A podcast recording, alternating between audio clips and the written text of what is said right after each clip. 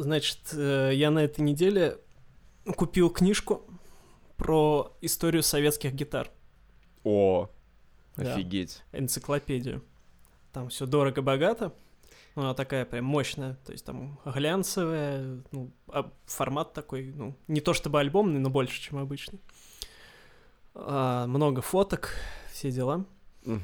А, Я вообще ее давно э, видел ее в продаже, но что-то она меня то очень ценой смутила. Я думал, ну блин, не знаю, меня советские гитары как-то не так интересуют. А под сейчас там деньги были, я что-то подумал, что все-таки надо, потому что там тираж мелкий, потому что это не какое-то издательство дело э, крупное и даже не крупное, это просто энтузиасты с форума Soviet Guitars. А, По собственной инициативе они там краудфандинговую кампанию делали год-два назад. И они вот издали такую книжку чисто на сборы э, со стороны фанатов. Ну, а, соответственно, писали они все это по своей инициативе, на свои средства, ну и там свои коллекции, в том числе привлекая. А что интересного я там почерпнул? Ну, во-первых, что ну, там сразу это подчеркивается, что с, э, с советскими гитарами далеко все не так э, плохо, как э, принято думать. Ну, то есть у нас принято думать, что там был Урал, и все. И Маш. Вот. А вместе То это был Урал-Маш, да. То есть было там полторы марки ги- гитар, там это какой-нибудь один завод делал, и все они были кривые, кособокие, да? Ну да. А, ну, на самом деле, все не так печально. То есть, производств было довольно много, 20, по-моему, разных фабрик делала. Ну, естественно, не одновременно, там, в одном году, а там постепенно. Там, начиная с 60-х активно у нас а, гитары производились, и были среди них в том числе и всякие довольно инновационные моменты. Например, забыл какой завод, по-моему, Ереванский. Они, Ереванский завод вообще самые долбанутые гитары делал а, во всем Советском Союзе. В А, хорошем или в плохом смысле долбанутые? и в плохом, и в хорошем, потому что они делали э, инновационные в плане идеи, но Мгм. а, технически они, может, там не всегда были какие-то достойные. Короче, они сделали 12-струнную полуакустическую электрогитару со встроенным фузом. Пипец. Это была первая в мире такая гитара. Это э, 12 струн на двух грифах? Там как двойной гриф был? Не, нет, обычный. Ну, Офигеть. 12, а, обычная 12-струнка, просто она сделана в, в форме полуакустики, если я опять сейчас не ошибаюсь, да, а, и с фузом встроенным. Вообще, Блин. э, Пипец какой. встроенные эффекты, они ну, не то чтобы в каждой гитаре, конечно, были, но они распространены были, что для меня тоже было открытием. А, еще Ереванский тот же завод делал там детскую, например, электрогитару. То есть в Детскую Советском Со- да. электрогитару? В Советском Союзе больше вообще никто никогда такого не делал. То есть она вот одна такая была. Пипец. Причем Ереван. Да. А, там, опять же, по-моему, тоже на том же заводе э, была э, гитара, у которой, ну, она двухгрифная как раз была, и на одном грифе была обычная электрогитара, да, шестиструнная, а на нижнем грифе бас был. Тоже прикольно. Слушайте, а справочники такие вот э, альбомы по советским синтам, наверное, Нет. должны быть? Нет, Нету? к сожалению, нет. Ну, понимаете, по гитарам просто публика больше у нас угорает, ну, потому что всякие алдовые рокеры, они, понятное дело, что они по, по гитарной теме и всякому такому, поэтому, естественно, это больше изучалось. По советским синтам, хотя у нас и есть форум тоже, да, посвященный советским Да, синтам, вот и я как бы достаточно к чему, что людей, но, видимо, нет, не бы было там заняться. э, достаточно инициативных граждан, которые бы этим занялись. Вот, Этот а по ги- справочник можно было бы даже при желании на Запад показать, потому что очень А, многие же собой, западные музыканты да. пу- А вот, ю- а, вот юзали это- советские синты. Естественно, а вот этот вот э, справочник по энциклопедии, это по советским гитарам, она наполовину на английском. То есть там О. ты открываешь разворот, слева русский, справа английский, потому что, а, с, а, ну, в принципе, все гитаростроение, оно в мире довольно активно изучается, а такие экзотические вещи, типа советских гитар, о которых, собственно, вообще никогда не было и почти ничего известно, кроме там отдельных моделей, они те- тем паче э, такие справочники будут цениться. Вот, и еще, помимо прочего, тем, кто там, ну, книгу не может себе позволить, есть э, э, документальный фильм на Ютубе выложен про первый а, советский завод, который э, начал делать электрогитары. Это Московская экспериментальная фабрика музыкальных инструментов. А чисто про нее там фильм, там ну, несколько моделей э, выпускала самое в конце 60-х. Короче, всем рекомендую ознакомиться хотя бы с фильмом. Ну, а кто не может ознакомиться, у них на сайте, вот, Soviet Guitars, у них там на форуме, в принципе, основные модели выложены, фотки. В принципе, а дорогой справочник вообще? Да, да, он в магазинах там где-то три с половиной тысячи стоит. Я за две урвал по скидке. Вот. Ну, в принципе, я за две вообще можно найти. Я видел еще другие объявления. Вот. Но я считаю, что оно того стоит, потому что, ну, во-первых, это издание, оно скоро раритетным станет, я думаю, потому что тираж, ну, там тысячи, конечно, тираж, это не самый маленький, но и далеко не самый большой. Вот, ну а всем, кто советской музыкой интересуется, это вдвойне важно, потому что у нас музыку нашу, и тем более, а, как это, короче, инструменты, то, периферия, вот, для музыки, то, как она развивалась, ее история, она ну, у нас не очень принято изучать, да и саму музыку старую тоже она так сикось-накось изучена. Поэтому такие издания, они вдвойне ценны. Теперь начнем наконец-то говорить о музыке, да? Ох. Здорово, чуваки! Рады приветствовать вас на 21 выпуске нашего подкаста. Теперь мы точно совершеннолетние во всех штатах, во всех странах. И сегодня впервые за долгое время у нас в гостях никто, потому что Группа мы... никто. Да, мы решили наконец-то просто сесть и перетереть с Антоном Юрьевичем с новинки музыки, перетереть гитары, перетереть клюкву с сахаром на худой конец. Или чеснок. Или чеснок перетереть. Кстати, говорят, что вполне актуально. Хотя я слышал о том, что чеснок не особо сильно помогает при э, коронавирусе. Коронавирус! Вот. Берешь, значит, э, перемалываешь чеснок с молоком до однородной массы. И вот это все дело закапываешь себе в ноздри. В глаза. Да, в глаза. На все слизистые, в принципе, сразу. Да-да-да. А если ты Юрий Лоза, ты можешь закапать себе в глаза? Вообще, может ли лоза заболеть? Это же часть растительного мира. Если бы если бы он заболел. Вот это был бы plot twist. Ох. А, давайте сейчас еще больше отвадим людей слушать подкаст. Короче, нам пришла тут идея. Не, ну в а, общем, он не так-то уж и плох, этот plot twist. Короче, и, гениальная да. идея. Вы можете ей воспользоваться, если вы хотите, но, естественно, никто этого не сделает. В общем, есть шоу «Вписка», а мы придумали шоу «Отписка».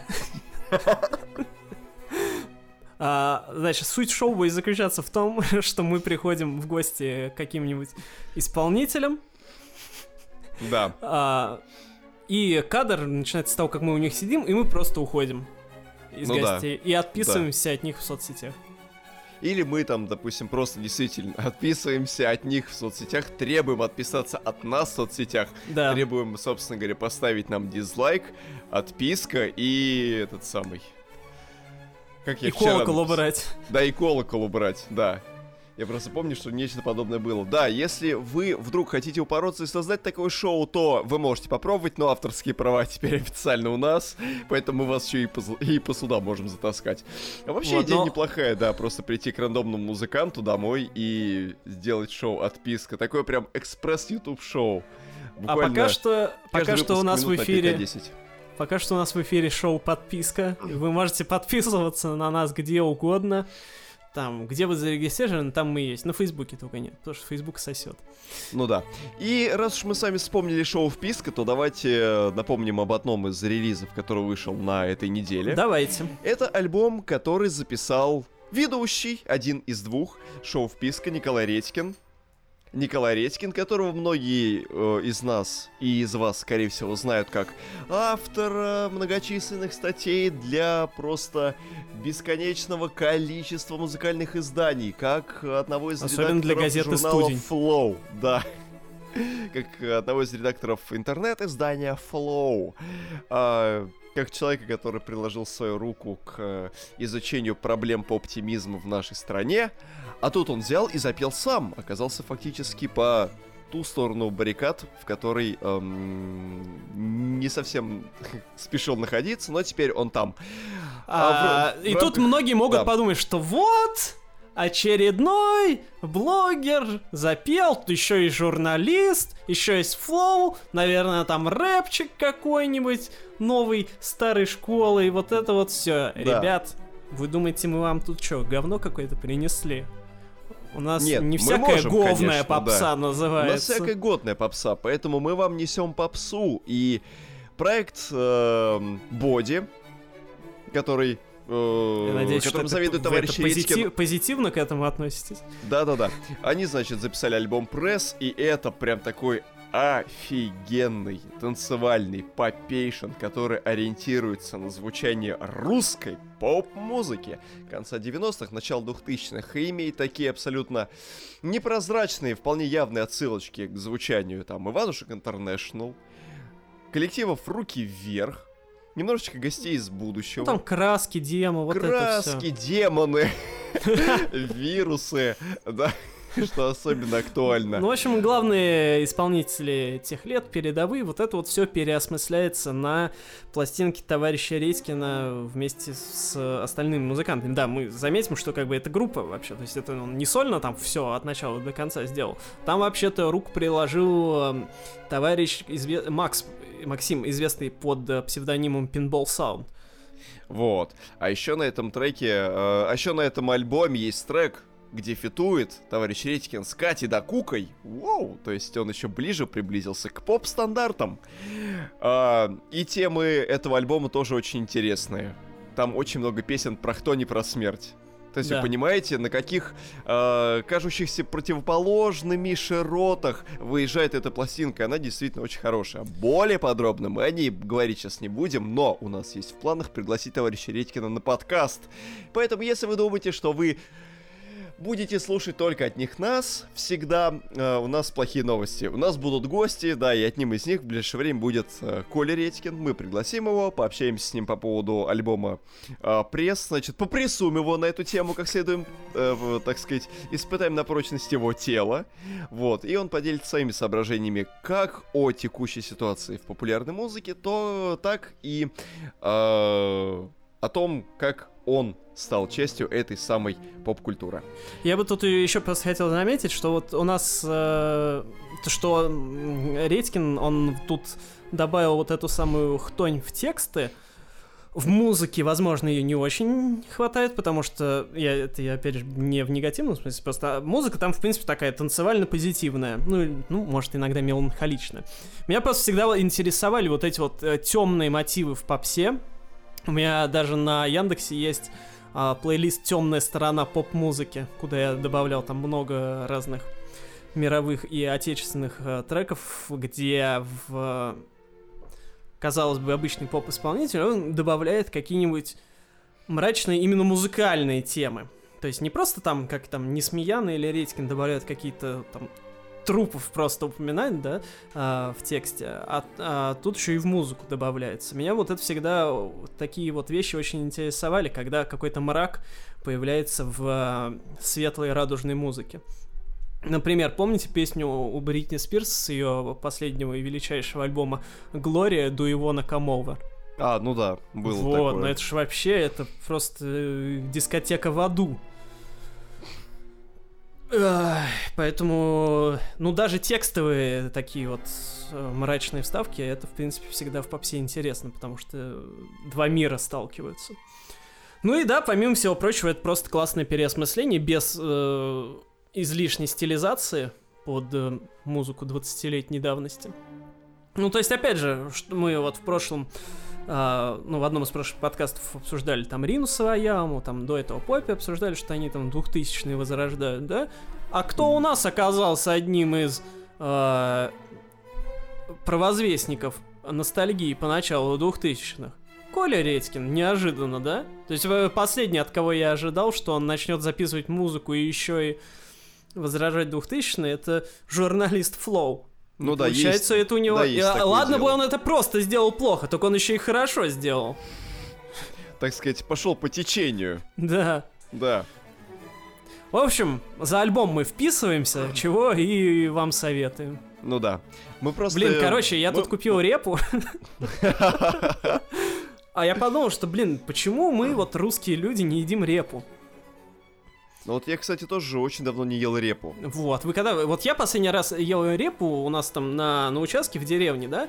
а, родители иногда репу сажали. И бывает там, ну, мама собирает урожай, там какую-нибудь редиску, там тролливали, щавель приносит, и репа. Я сначала думал, ну, блин, репа, она, наверное, отстойная какая-то. Ну, потому что как-то всегда там... Репа, она окружена таким вот каким-то ореолом, что она какая-то безвкусная, там, трали-вали. Ну нет, А- напротив, а, у свежая, репы- свежая репа, она вообще зашибись. Она сочная, она, это что-то среднее между редиской и капустой. А, и это Да, очень вкусно. Что-то типа того. Я помню, что у меня эм, мама, по-моему, она покупала репу, чистила ее просто тупо, немножечко ее обдавала кипятком, она чуть в кипятке ее держала и подавал ее просто с растительным маслом. И это Блин, вот пипец это я никогда как не понимал. вкусно. И Я никогда не это, понимал, зачем овощи поливать растительным маслом. это, особенно если это растительное масло, не вот это вот новое, которое а, Которое пахнет. предельно да. очищен, рафинированный, в нем нет запаха семечек. А вот именно такое подсолнечное масло, которое пахнет семками, которое прям вот максимально прямого, честного Ага. отжима. И оно прям вот добавляет необходимые вкусовые нотки, и это прям было очень вкусно, да. Вы еще салата с маслом, получается, отрицаете Не за- таковые, В смысле, вы знаете, что я салаты в принципе отрицаю. А. Кроме, кроме двух. кроме ну, Цезаря. Э, Цезарь и коп салат во вкусвилле. Просто топовейший, лучший салат в мире. Лучше То есть Цезаря. То есть Он без мяса, что когда- самое главное, то есть что вот когда для- я, я, я без мяса, в принципе, вообще почти это ничего не ем. Чего? Вы его не едите, да. Не, не, нафиг, нафиг. Овощам не нужен майонез, понимаете? Это все Как людские призна- какие-то придумки. Вот как признал Сингеборга до Пкунайта, что она использует майонез. Вот именно. Да. Стыдно, Мы те- стыдно должно быть. Мы теперь можем подвергать себе бесконечному остракизму. Не, я к майонезу отношусь очень хорошо. Да я тоже хорошо отношусь хорошо трепетно. к майонезу, но просто зачем его лить на овощи? Овощи и так хорошие. Овощи, вы хорошие. Вот. И знаете что? Вот э, забыли редьку, забыли репу, забыли другие прекрасные овощи. Овощи, вы прекрасно запомните это. А, я просто о чем подумал. Знаете, мы могли бы ожидать переосмысления двухтысячных и вот какого-то такого классического звука от какого-нибудь метра нашей эстрады. От того же Мгм. Филиппа Бедросовича. Мгм, мгм. который выпустил на этой неделе вторую часть своего альбома «Романны». Своего мега-альбома, я бы так сказал. Тут Мега-альбома, слово который- альбом это уже не... Просто Да. несоотносимо с масштабами. Да, Филипп Бедросович во время кризиса альбомов умудряется второй раз издать пластинку длительностью свыше трех сотен часов, которая вмещает в себе 42 тысячи композиций. Нет, э, вот просто если вы думаете, что мы преувеличиваем, то нет. Романы часть 1 включает в себя 16 песен. Да. Романы часть 2 включает в себя Включает в 20 себя песен. 20 песен То есть уже. 36 песен. Вы вдумайтесь, 2020 год, 36 песен. Кто может еще так сделать, если не Филипп Бедросович? И знаете что? Этот альбом... Подождите, Да подождите. что? А, Давайте чего? напомним слушателям, что был за Да, первая часть. Первую часть мы обсуждали в одном из выпусков, и прям скажем, альбом был кальный. Да, он был кальный, он был очень сильно старческий, в нем прям ощущался такой ГЦКЗ Россия Да, поп, то есть вот, который вот нужен все, что вы можете плохое 60+, сказать про Киркорова, да. вот все там было. Именно так, абсолютно безрадостный, не э, восторгающий тебя, не заставляющий тебя э, пыжить огнем, а особенно если учесть то, что до этого момента Филипп Бедросович разменялся офигенными композициями, как цвет настроения синий, цвет настроения черный, той же Ну, черный не знаю, блин. Ну да, Чёрный и мне не стеснение нравится. пропало, в общем, Ибица. все было. В общем, было все. Действительно, э, такое, что могло бы снова воцарить э, Бедросовича, скажем так, на э, поп-трон. Поп-трон. Кстати, офигенное название для канала на ютубе. Если вдруг захотите разговаривать о попсе, называйте его Поптрон. Вот. А когда вышли романы, вроде бы длительный альбом, альбом с помпой. И мы как бы привыкли к тому, что Филипп Бедросович, он в своих полноформатных э, альбомах никогда не разменивался на мелочи, всегда любил треков 40 зарядить. Но э, после такого неплохого, скажем так, бэкграунда последних двух-трех лет, ты ожидаешь, что альбом будет прям тоже разрывающим тебя. В первой части романов мы этого не увидели от слова совсем. Тут появляется вторая часть. Если честно, я думал, что после первой части он бросит эту идею и не будет продолжать альбом. Но тут мне Антон Юрьевич э, делится со мной этой пластинкой и говорит, а вы послушайте, говорит, послушайте, послушайте, послушайте, послушайте. Там все ведь не так плохо. И знаете, я включил этот альбом, а, ну, я э, сначала бегал, бегал, пробежал трек-лист, увидел, что, ну, сейчас там все как обычно. За ну горизонты, сердце львицы, вокруг тебя, ну, думал, сейчас я опять в этих серых соплях утону, и придется вызывать бригаду спасателей для моей реанимации. Однако нет. Знаете, ребят, даже если откинуть трек «Цвет настроения синий», который открывает эту пластину. Да, кстати, он наконец... Просто одна из главных еще претензий у нас была к первой части. Что да. там нет главных хитов последних лет.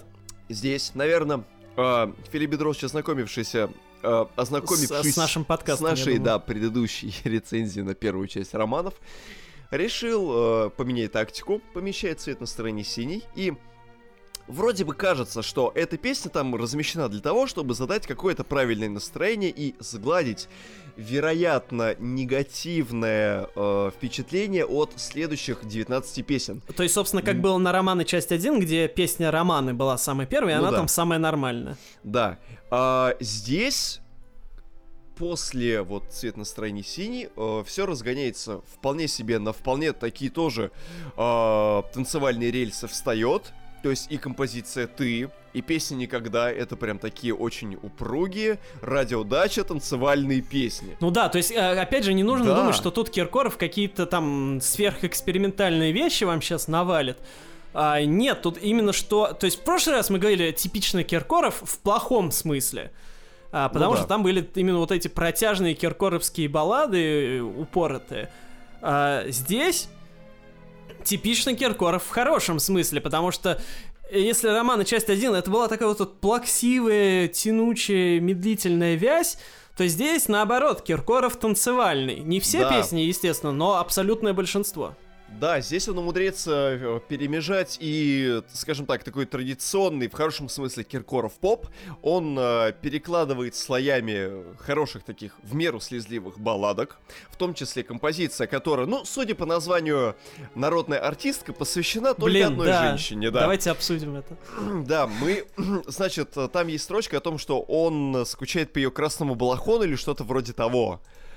А, и я пытался вот понять. Вспомнить, у кого еще был да, красный у кого балахон. еще есть красный балахон. Кто еще, в принципе, носит балахоны в отечественной э, музыке и э, к кому э, еще может также трепетно относиться Филипп Бедросович, как не к а я, я вас сразу прерву, потому что да. Э, мы не, не плохо подготовились. Это Киркоров эту песню пел на прошлогоднем юбилее.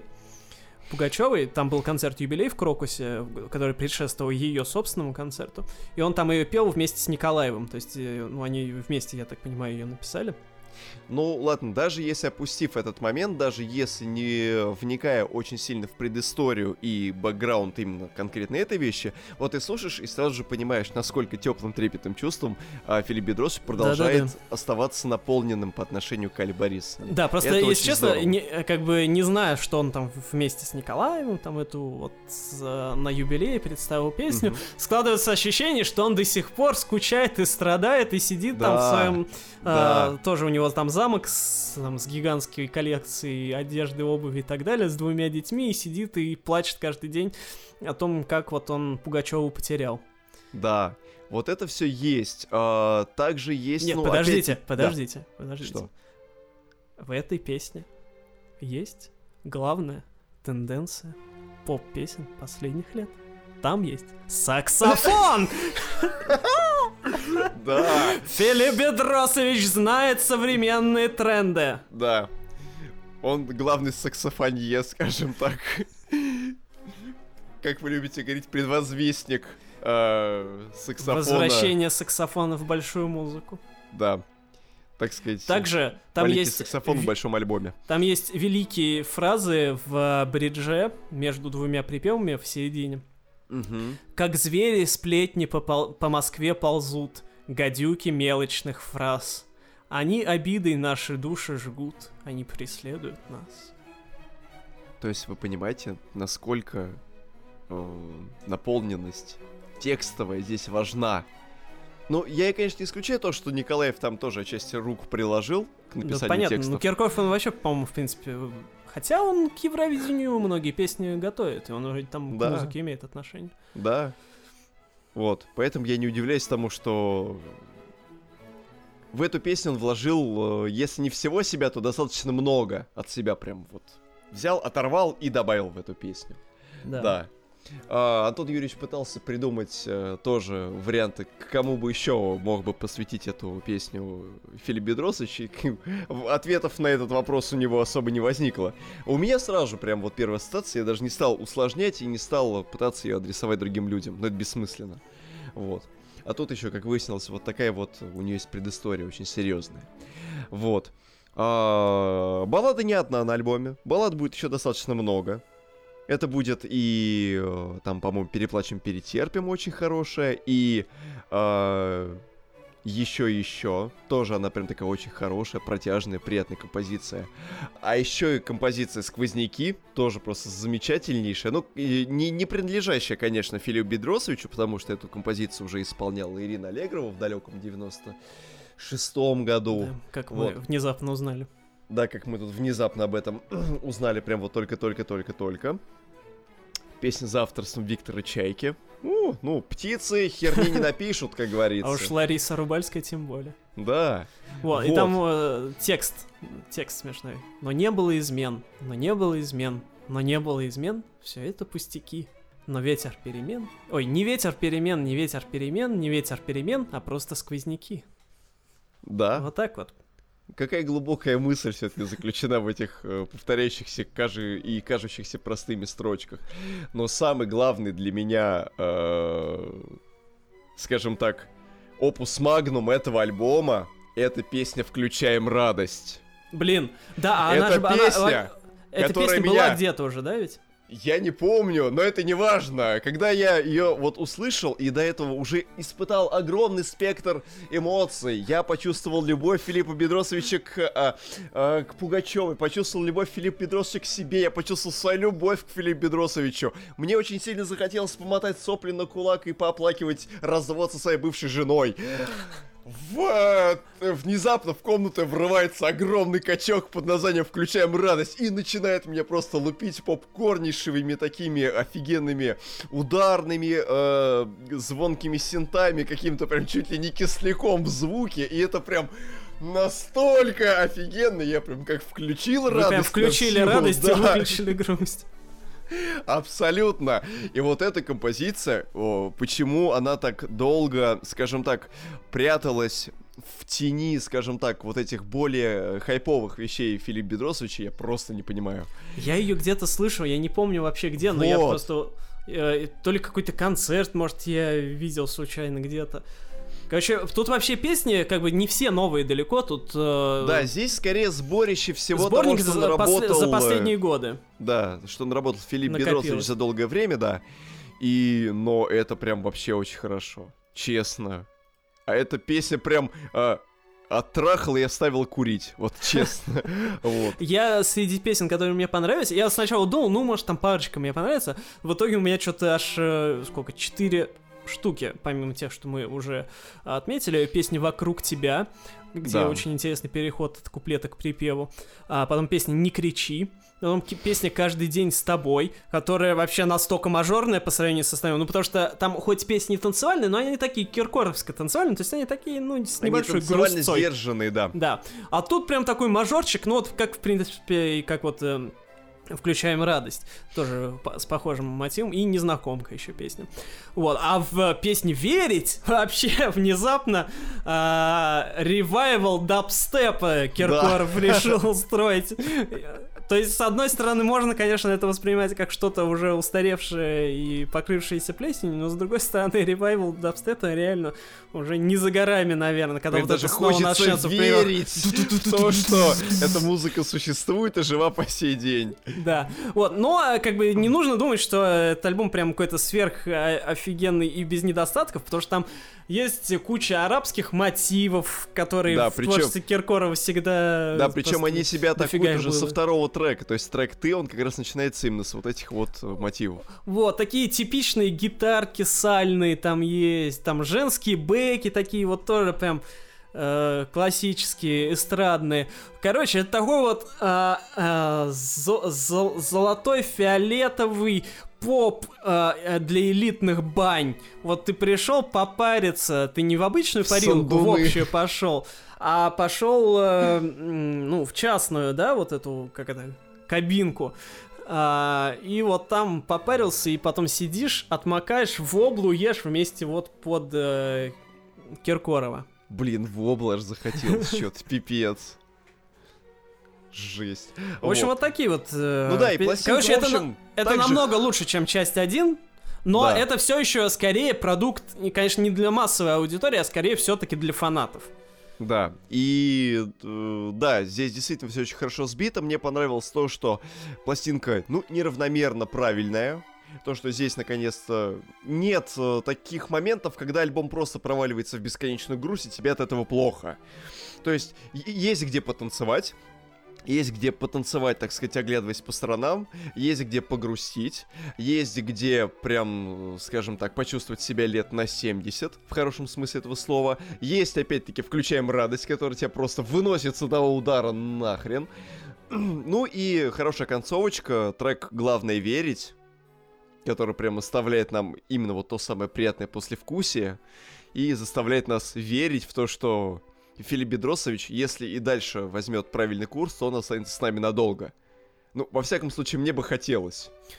Да, в общем, будь моя воля, я бы, конечно, вот э, первую часть романов, за исключением разве что песни романы, просто аннулировал бы и в утиль сдал, как будто ее не существовало. Нет, ну что- скажем так, я бы выдернул из него пару-тройку балладочек и добавил бы для, так сказать, пущего какого-то трагизма во вторую часть. Ну, и блин, уже- не знаю. На мой взгляд, просто там и так хватает баллад. Ну, это да.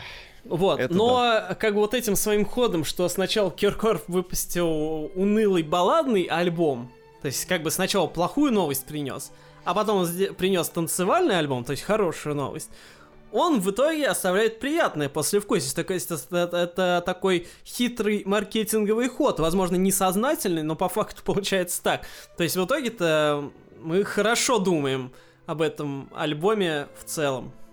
Да. То есть, если бы он выпустил э, вот ту часть с балладами второй, то, наверное, хуже бы у нас было впечатление.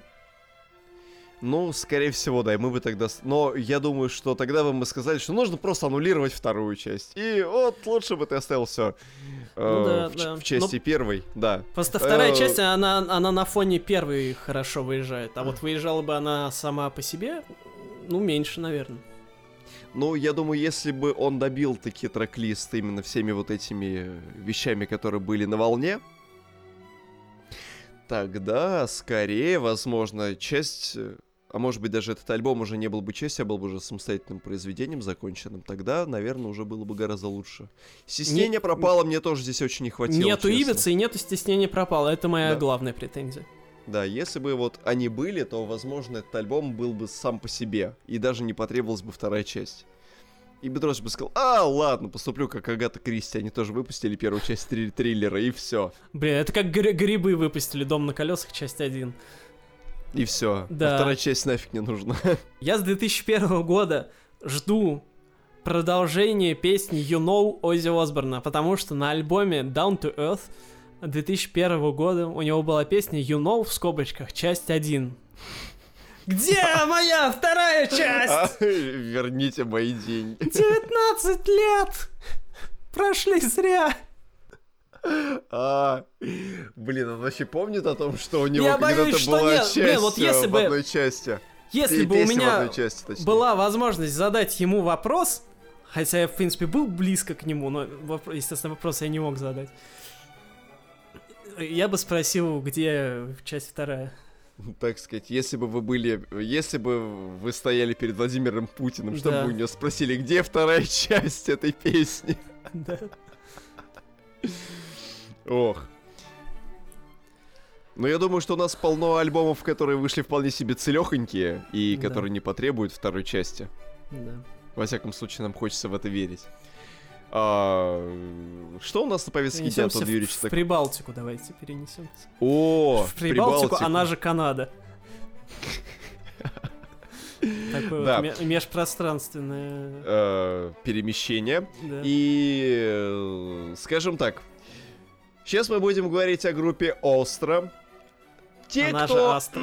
Да, она же Астра, она же Пиастры. В общем, те, кто не знает, что это за группа, мы сразу же вас редиректим на вторую часть подкаста про канадский синтепоп, который выходил Да. некоторое время назад, в котором мы в силу временного, скажем так, интервала, выделенного нам, и в силу формата попытались рассказать краткую историю этого коллектива, попытались рассказать о гражданке Кэти Стальманис, которая является вокалисткой этого э, замечательного, не побоюсь этого слова, э, канадообразующего э, коллектива. В общем, знакомьтесь с более подробной историей там, а мы переносимся обратно в год 2020 и слушаем новую пластинку группы Остро, которая получила название Хирудин. И знаете, Антон Юрьевич, у меня очень... Давайте сразу скажу, у меня очень смешное впечатление с, э, от этого альбома. Да, крайне.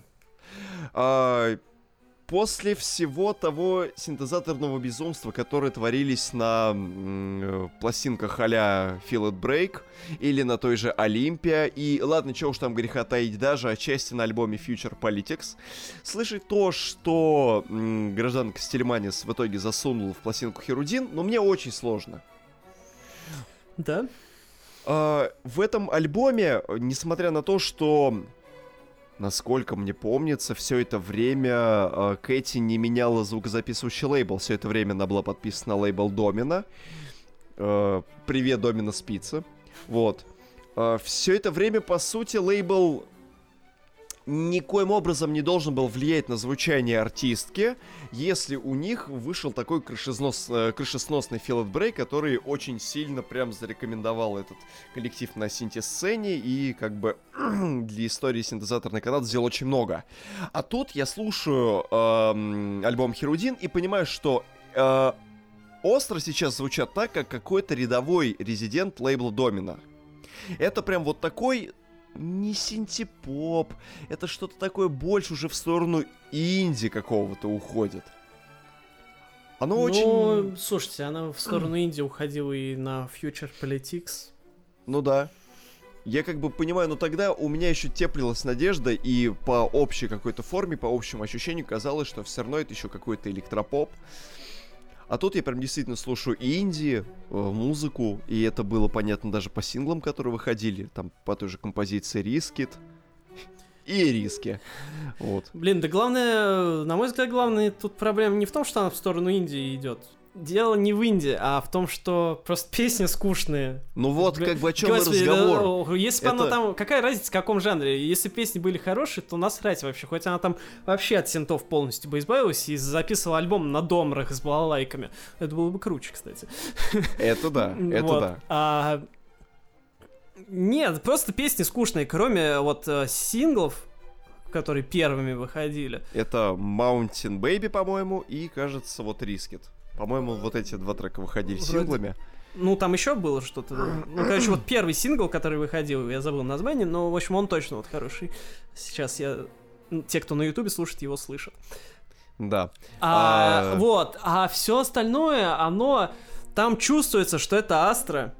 То есть, как бы, все ее типичные певческие манеры, они все сохранены, э, сохранена даже отчасти мелодика ее фирме, потому что она сама Да. все песни все пишет. Но очень недокручено. Это как будто альбом каких-то черновиков, э, которые не вошли в остальные пластинки, а она зачем-то его издает. То Ну, есть то все есть, очень, да, очень аморфно. Нету ни одного танцевального бенгера какого-нибудь. Ну ок, хорошо, допустим, там она хотела сделать какое-то такое а, супер мрачно-томное настроение, чтобы никаких там синтезаторных танцев, как там на первых Ну пластинках. так да? и сделай это изящно. Сделай Да, так, да, чтобы мне сделай не- хотелось под это недостаточно- действительно погрустить. Сделай Да. это как Даша и Сережа на худой конец. Да, просто м- м- м- мелодия не докручена. Астра, чем она хороша? Что она всегда умела делать классные мелодии, э, запоминающиеся и берущие тебя как бы вот э, за душу. Тут этого нет, там, за редкими исключениями. И я не знаю, естественно, с чем это связано. Может быть, может, у нее там какая-нибудь э, там, Драма деп- случилась. депрессия, драма, все Да. дела. Ну, потому что, как бы, настроение альбома, если честно, на это намекает, на мой взгляд. Если она что-то хотела, и если она что-то и хотела сказать своей музыкой, то она мне сказала, что у нее что-то в жизни не так. Ну, кого-то, когда у него что-то не так в жизни, э, это вдохновляет на какие-то новые подвиги, и они делают какие-то супер великие вещи. Там, как у Эрика Клэптона когда-то умер сын. И он написал песню Tears in Heaven, которая одна из лучших вообще в его дискографии. Вот. э, Астре, несмотря на то, что я сейчас из головы просто взял, что у нее там что-то случилось, Ну да. такого не удалось. А Если Ну нее скажи- ничего не случалось, то это тем более-то странно. Да, тогда это э, попахивает уже чем-то совсем страшным, потому что нам тогда очень как-то боязно за гражданку Стельманис, что она несколько растерялась. Знаете, если бы она записала мрачнющий синтез, вот мне почему-то кажется, что если бы вот при всей вот этой а, аморфности, существующей в этом альбоме, она все-таки это обернула в мрачные синты, тогда, мне кажется, из этой пластинки мог бы выйти какой-то толк. Она просто взяла и неправильное, скажем так, она взяла определенное настроение и его э, обернула в неправильную оболочку. Если бы это было также преисполнено жирно-синтезаторами, как еще во времена Олимпии и It Break, но это было бы также грустно, томно и мрачно, это было бы жутко насинтовано, э, с присущей ей мелодикой и с э, ее вот этими особыми вокальными ходами, тогда, я думаю, пластинка могла бы мне зайти. Но вот именно уход в такую вот э, простую, более гитарную инди-музыку, и вот это вот настроение, это в итоге, как, как мне кажется, сыграло э, злую шутку с ней. Тут какой еще хороший пример э, альбома, где человек, может, не так хорошо себя проявил и писал какую-то более такую трагичную музыку. Это последний на сегодняшний день альбом э, Сьюзан Сунфор «Music for People in Trouble», который был Но, мне, записан... кс- но вот, кстати, этот альбом мне понравился. В отличие от альбома Херудин, он-то мне как раз понравился. Я о чем и говорю. Да. а, что он был выпущен после величайшего альбома Ten Love Songs, а, но э, как бы Сунфор э, на вот этом альбоме 17 года Music for People in Trouble, она по сравнению с Ten Love Songs там все хуже, ну, на мой взгляд, да. А, тоже там тоже не, не дотягивает до уровня предыдущей пластинки, но а, там просто сделаны хорошо аранжировки и она тоже, опять же, да, осталась в какой-то в синтовой вселенной. Да, вот И- как бы о чем и, разговор. э, Это, это именно что другое настроение в той же обертке. По сути. Вот, да, а Астре как-то не докрутилась. Ну, несмотря... Я не уверен, конечно, что тут синтезаторы одни бы что-то спасли, но, может, чуть-чуть бы, да, стало получше. Вот. А, Мы, конечно, ждем новый альбом от э, Кэти Стельманис. Может быть, она Сразу, обратно... в этом же году. Да, может быть, она обратно привяжет к себе гражданку Постепски, которая там с Трастом вождается, и они там на пару сообразят какой-нибудь... Хотя вот заметьте, что у Траста последний альбом был какой-то, ну, такой себе. Destroyer, за исключением вот разве что трека Айрис. И сейчас вот у м, Аустра что-то не особо чего-то вышло. Интервал между альбомами Астра, они составляют сейчас примерно года три. Я боюсь, что нам новые пластинки ждать ого-го как долго, но мы надеемся, что гражданка Стельманис, она сделает какие-то выводы из этой работы и, Ну, хорошо тут как бы одно, что и, и она... обретет нужное настроение. Что да. она продолжает творить, и что она, в принципе, не завязала с музыкой, потому что до этого года, если честно, я уже как-то даже подзабыл про ее существование. Когда А ведь вы были выпустила- на ее концерте, да? Да, ведь я был на ее концерте, а и в принципе ее дебютный альбом у меня один из самых любимых. А когда вот она выпустила новый сингл, первый сингл с этой пластинки, я очень обрадовался, что она все еще что-то делает. Поэтому уж лучше так, чем никак. Ну, справедливости ради, наверное, да. Вот, поэтому оставим Прибалтику в покое. Кать, ты там давай не дуркуй. А, вот Тейлор Свифт. У нее вообще вся дискография соткана из какого-то постоянного недовольства своей жизнью. За исключением, наверное, вот альбома Лавер. Вот. И как бы это тебе, конечно, не руководство к действию, но, скажем так, как некоторый пример для подражания, вполне себе готовый. Можешь прямо использовать, пожалуйста. И мы убегаем из Прибалтики в Самоволку. Куда? В Самоволку? В Самоволку. Это страна такая? Да, это а, пригород этого самого Челябинска. Пригород Волыни. На самом деле, э, самоволка, как выяснилось недавно, это... Э, значит, в английском языке есть термин a wall, который означает э, нахождение в само... самостоятельном отлучении, в общем, откуда. Ну, в общем, короче говоря, нахождение в самоволке, грубо говоря. То, что у нас называется самоволкой, это у них называется wall, нахождение в самоволке. Вот. А, то есть можно сказать, что у них в Америке прям есть целая нация людей, которые находятся в самоволке. Да. И э, новый альбом группы Evil Nation, как вы уже, скорее всего, догадались, и который называется «Ангельские минеры и э, всадники молнии».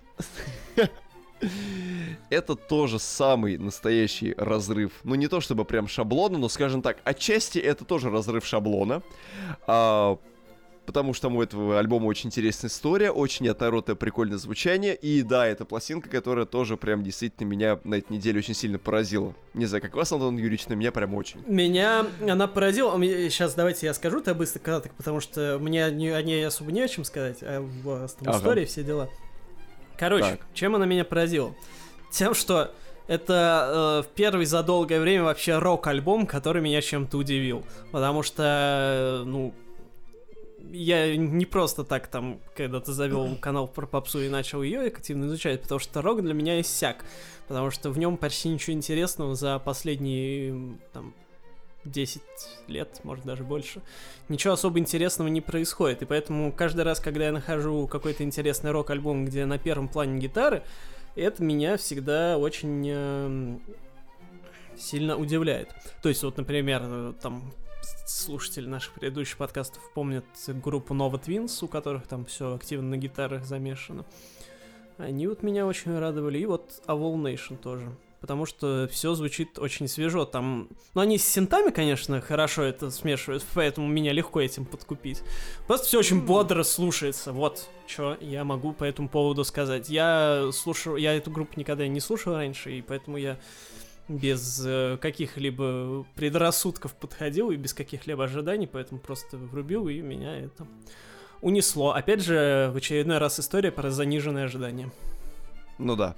А, еще вдвойне ты удивляться начинаешь тому, насколько все классно звучит, после того, как узнаешь, что формально этот альбом был записан чуть ли не в спальне э, фронтмена и, и идейного вдохновителя проекта Аарона Бруна. Дело в том, что его Старая студия погибла в результате пожара в Вулсе. В общем, это один из серий пожаров, который э, поразил Калифорнию в 2018 году, по-моему, в ноябре. И в Вулсе конкретно э, сжег там что-то больше полутора тысяч домов, э, вынудил эвакуировать порядка 300 тысяч человек, несколько человек погибло. В общем, действительно был очень масштабный, один из самых масштабных пожарищ. И студия тоже сгорела практически целиком. И вот, значит, Аарон такой сидит на пепелище и думает, а как жить, собственно говоря? Пить писели с керсиков или что вообще дальше-то, как вообще? И принимается решение вместе с сотоварищами фактически записать альбом у себя в спальне, и у него это получается. Он просто записывает в спальне, пишет все эти партии, сводит и... Ну не то, чтобы альбом... в 2020 году можно кого-то удивить, что альбом записан в спальне. Ну да, с вот. одной стороны, но, да, но просто Но просто стороны... звучание у него такое, как бы это не, не Билли Айлиш, да, который э, да, писал тоже это... альбом в спальне. Там это стадионный рок. Такой размашистый, да, я вот хотел с этого начать, как раз вот этим, прям там первый трек, композиция Best. The Best. Так это он Best просто. Да, это действительно такой прям разудалый, помпесный, стадионный ракешник, который, ну, при всей вот этой вот, конечно, э, роковой бравурности, вот этой вот прям э, едких, цепких припевов, э, хороших куплетов, он еще там внутри раскрывает тему того, что есть общественное мнение ему, ой, как тяжело следовать, и вообще надо ли э, вообще этим всем заниматься. А тут в купе с, с таким звучанием это действительно производит эффект разрывающейся бомбы. Это действительно прям очень круто. Также с последующими треками, там э, вот э, те треки, которые дали название альбому, это «Ангельские минеры» и «Всадники молний», это такие, знаете, две своеобразные песни раздумия, вот где есть две силы, силы добра и силы зла, и вот они, собственно говоря, сталкиваются, и м, победителя среди них как такового нет, и истина где-то находится вот ровно посередине, вот, и вс- этим поиском мы занимаемся вплоть вот до самого конца пластинки. Вот. Между ними проходит трек под названием Mayday Fiesta Fever. Это тоже самый настоящий ударный такой прям рокетс. Это прям боевик, который, знаете, он и в инди-рок в такой, в кардинальный не ударяется, но и в то же самое время он и электронной музыкой не попахивает. Он очень умело держит баланс. И там даже есть духовая партия. Понимаете, там вот, э, по-моему, а второй саксофон припев. где? Ну, извините, эта группа не является предвозвестником саксофонных дел. Учитесь у Киркорова.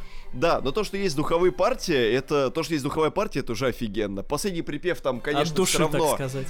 Да, да, и в последнем припеве все равно гитара побеждает, и все это звучит круто. Гитара А, побеждает. есть. Да, есть еще тоже офигенный просто огненный тречок. Это Калифорния Hello Blue. Тоже с очень ядреным припевом. Причем в этом же припеве можно на бэке едва-едва-едва уловить женские такие вокалы. Они прям вот чуть-чуть прям а, улавливаются. Но это тоже очень приятная деталь, за которую ухо цепляется. Это тоже классно. Вот. Композиция Радикал тоже такой э, гимн, который э, посвящен тому, что вот если бы у тебя был один день, в который ты можешь наворотить херни, то какой бы это был день? Что бы ты такого сделал за этот день? А, Battered Black and Blue тоже вещь э, с безумно каким-то большим потоком энергии.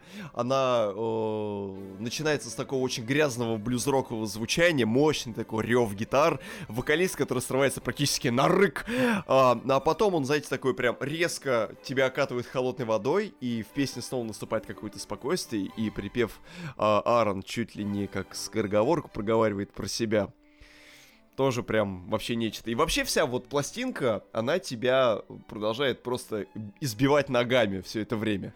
И вот она тебя всего мучает. Ты думаешь, вот, сейчас я дослушаю этот альбом, сниму футболку, выжму ее, лягу на кресло, выпью прохладного молока там из холодильника и просто-напросто отдохну, и все будет хорошо. И примерно в таком же настроении, в таком состоянии тебя встречает последняя композиция альбома I'm a Wreck. А, тоже все так спокойненько, аккуратно, но только первые полторы минуты, господа, потому что потом начинает тревожиться резко-резко-резко скрипочка, а потом барабаны начинают отбивать снова такой прям боевой ритм, а, скрипки, а, вокали за какие-то чуть ли не оперные начинают подводить тебя снова к огромному такому валу жужжащего рифа, и вокалист снова начинает на тебя рычать, и все это просто до самого конца трека. А, потом барабаны ускоряются, дробь, дробь, дробь, дробь, дробь, где-то начинает звенеть хэт, и потом все это резко заканчивается, и ты такой... «А, Блин, это просто нечто. Да, пойдем домой, скрипочка. И эта пластинка реально, она вот тебя выматывает в хорошем смысле этого слова. Это прям как хорошая рабочая смена на заводе в тот день, когда ты получил зарплату. Когда у тебя и ощущение в душе хорошее, потому что у тебя кэш есть на карте. И в то же самое время ты прям продолжаешь работать, вкладываешься, и тебе почему-то кажется, что эта работа, это то, чем ты хотел всю жизнь заниматься, и это прям твое, и ты весь такой прям восторженный, и потом после работы идешь на Павелецкий вокзал, покупаешь себе шаурму за 100 рублей в сырном соусе, и бутылочку соса солы, и едешь в электричке домой. И это прям так офигенно. В общем, ребят, у Evil Nation получился Ой, просто... оп- раз- Описание у вас лучше, чем альбом вышел. А, блин, но этот альбом действительно, вот вы же скажите, это... Э, да вы же сами сказали, это рок-альбом, который смог вас удивить, да, и это да. действительно пластинка, которая прям вот бомбическая. Ребята, она того стоит. Серьезно, обратите на нее очень пристальное внимание. Вот. Да, собственно говоря, э, вот опять-таки I'm Wreck, это композиция, где сталкиваются вот эти последние две силы, добра и зла, и как бы... Реши, на какой стороне ты. Правая палочка Твикс или левая? Пишите об этом в комментариях. Фу. Так, давайте коротенько от тех, кто у нас остался, так сказать. Так. Блицок да? на концок. А, значит, э, я хотел сказать про новый альбом группы Лето. А... В мае, да? Ну вы, конечно, доелываете. Вы не торопите события? Нет, потому что у группы Лето вышел первый альбом, несмотря на то, что группа существует уже... Целое лето. Ой, 10 лет минимум, может и даже чуть больше. А, и у них вот вышел первый альбом «Окно», а, потому что они недавно, собственно, только возродились, потому что долгое время их не было, они существовали там вот в конце нулевых, там год девятый. Mm-hmm. А, Группу Лето вы можете знать в связи с чем. Там играет э, Хавбай, лидер группы «Со мной вот что», который у нас был в подкасте, который, эта группа в прошлом году два отличных альбома выпускала. Вот. И он, соответственно, вот в группе Лето тоже принимает участие. Но он там не ведущий исполнитель и автор, он там как бы больше в аккомпанирующем составе. Тем не менее, а, кому я могу порекомендовать группу Лето? Тем, кто любит группу кино. Потому что лето группа называется не просто так. А, как я понимаю, в связи с э, одноименной песней а, Виктора Робертовича. А потому что... Ну, вот... была такая композиция «Кончится лето». Да. А... Или потому что, может быть, просто такое же односложное э, название.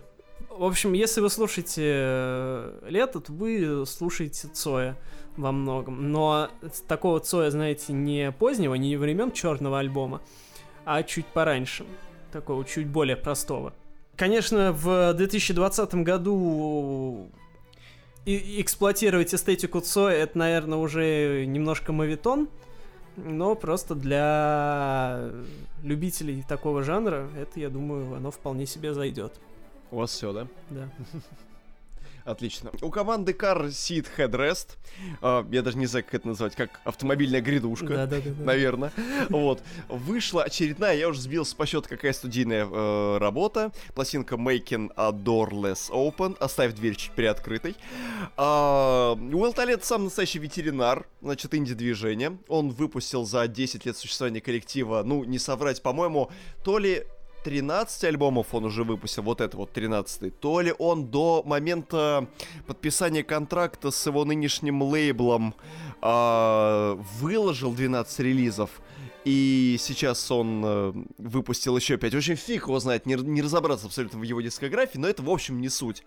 А, в общем, Уилл Толедо пришла в голову мысль записать новый, наконец-то, материал. Это первая за долгое время работа, которая была записана из вновь созданного материала. То есть он не использовал для, э, скажем так, записи полноформатника основу из своих там предыдущих э, старых каких-то работ, которые он выпускал еще в до лейбловые времена. Э, тут он э, плавненько, плотненько собирал материал еще с 15 года, и э, ему пришла в голову идея э, записать альбом, в котором каждый трек будет звучать самостоятельно, и что каждая песня сможет найти своего собственного слушателя. А виной всему этому стали стриминги, между прочим, да. Э, э, товарищ Толедо в последнее время стал очень много слушать музыку в цифре и стал э, обращать внимание на то, что стал реже слушать музыку альбомами и стал чаще слушать музыку именно по треково и понимал, что редкие попадающие ему просто абсолютно из разных источников треки его, ну, вдохновляют, подпитывают, классно, и что для того, чтобы получать удовольствие от музыки, ему не обязательно, по сути, слушать целый альбом. И он подумал, что если он запишет вереницу треков самостоятельных, то это будет, в принципе, весьма неплохо. В общем-то, по звучанию так и получается, что пластинка сама по себе звучит достаточно неоднородно. От своего классического инди-рокового вот этого грязненького звучания он начинает уже уходить в сторону более инди-поповую. Где-то он вдохновляется таким прям очень плотным э, EBM, господи, EDM звучанием. Где-то слышится влияние хип-хапа, немножечко влияние на соула есть. Есть, конечно же, его институты, его университета в звучании, скажем так. Есть э, также и инфлюенции такого прям шестидесятнического дувопа, все это как бы есть. Да, это просто калейдоскоп абсолютно разных и иногда мне кажущий, кажется, что не связанных между собой композиций, но это, в общем-то, не портит впечатление, потому что, как мне кажется, такие альбомы чем и хороши, тем, что они могут охватить достаточно большее количество слушателей. И есть, скажем так, каждая отдельная композиция, которая найдет своего человечка в этом мире. Вот. Поэтому это, этот альбомец тоже весьма ок. Дальше поехали. А, да, э, еще прям совершенно вкратце расскажу о двух альбомах. Это альбом, опять-таки, классика инди-попа э, Девона Уильямса, который записал, по-моему, третью полноформатную пластинку A Tear in the Fabric. Э, Слезы на фабрике или дырка в ткани, называйте ее как хотите. Э, эта пластинка уже представляет собой такой традиционный сахар-медович инди-поп которые вот действительно могут записать и Даша с Сережей, которые могут записать и многие другие исполнители. Просто приятненький мужской размазанный арахисовой пастой по хрустящему тосту э, гитарного звучания, вокалец. Ну, такая прям музыка под которую очень приятно лицезреть э, лиловые закаты из своей отнушки в Строгино. Вот. И... и... Э, еще совершенно кратенько, это мини-альбом, наверное, дебютный, да, скорее всего, это дебютный мини-альбом группы For Real. For, не в смысле как for, как по-английски for, а Faux, как эм, скажем так, французское слово фаукс, но оно читается как фо, и по сути означает фо это то, что нереально. Да, то есть это нереальная реальность. вот. Э, они записали Э, свой дебютный мини-альбом, и в нем сочетает такие очень прикольные э, синтезаторы, э, упругие басовые линии, лирики, э, лириксы, которые э, воспевают социальную тревогу, приступы паники, эпилепсию и все прочее.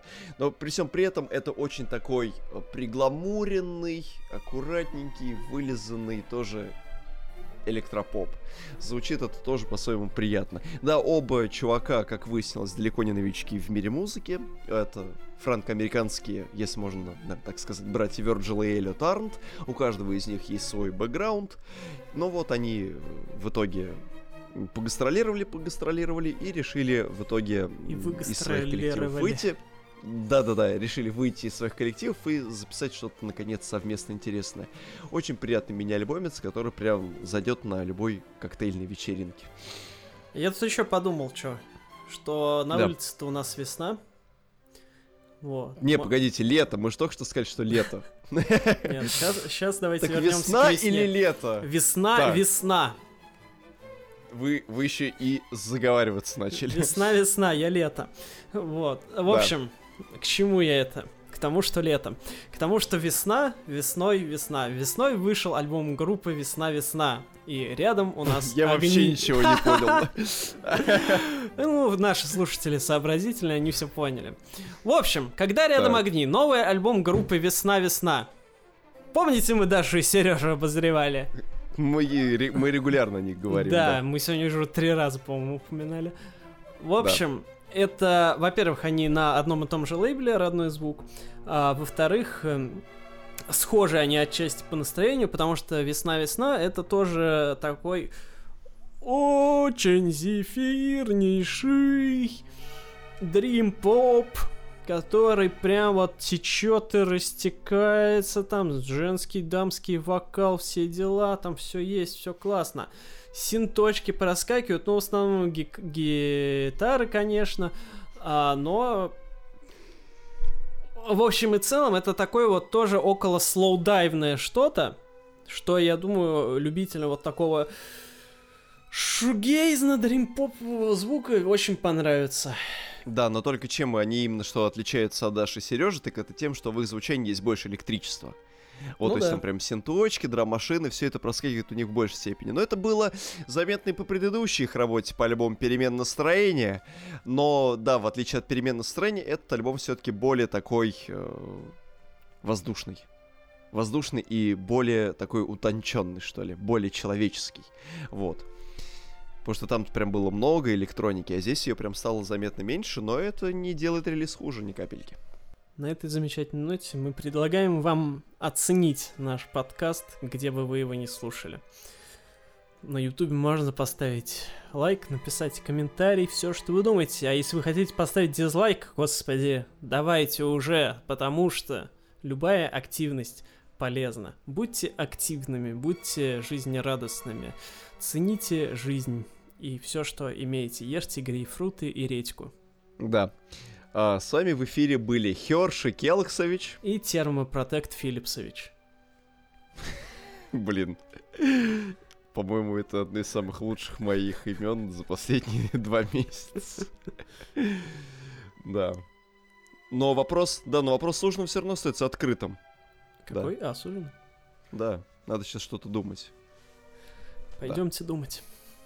Да, пойдемте.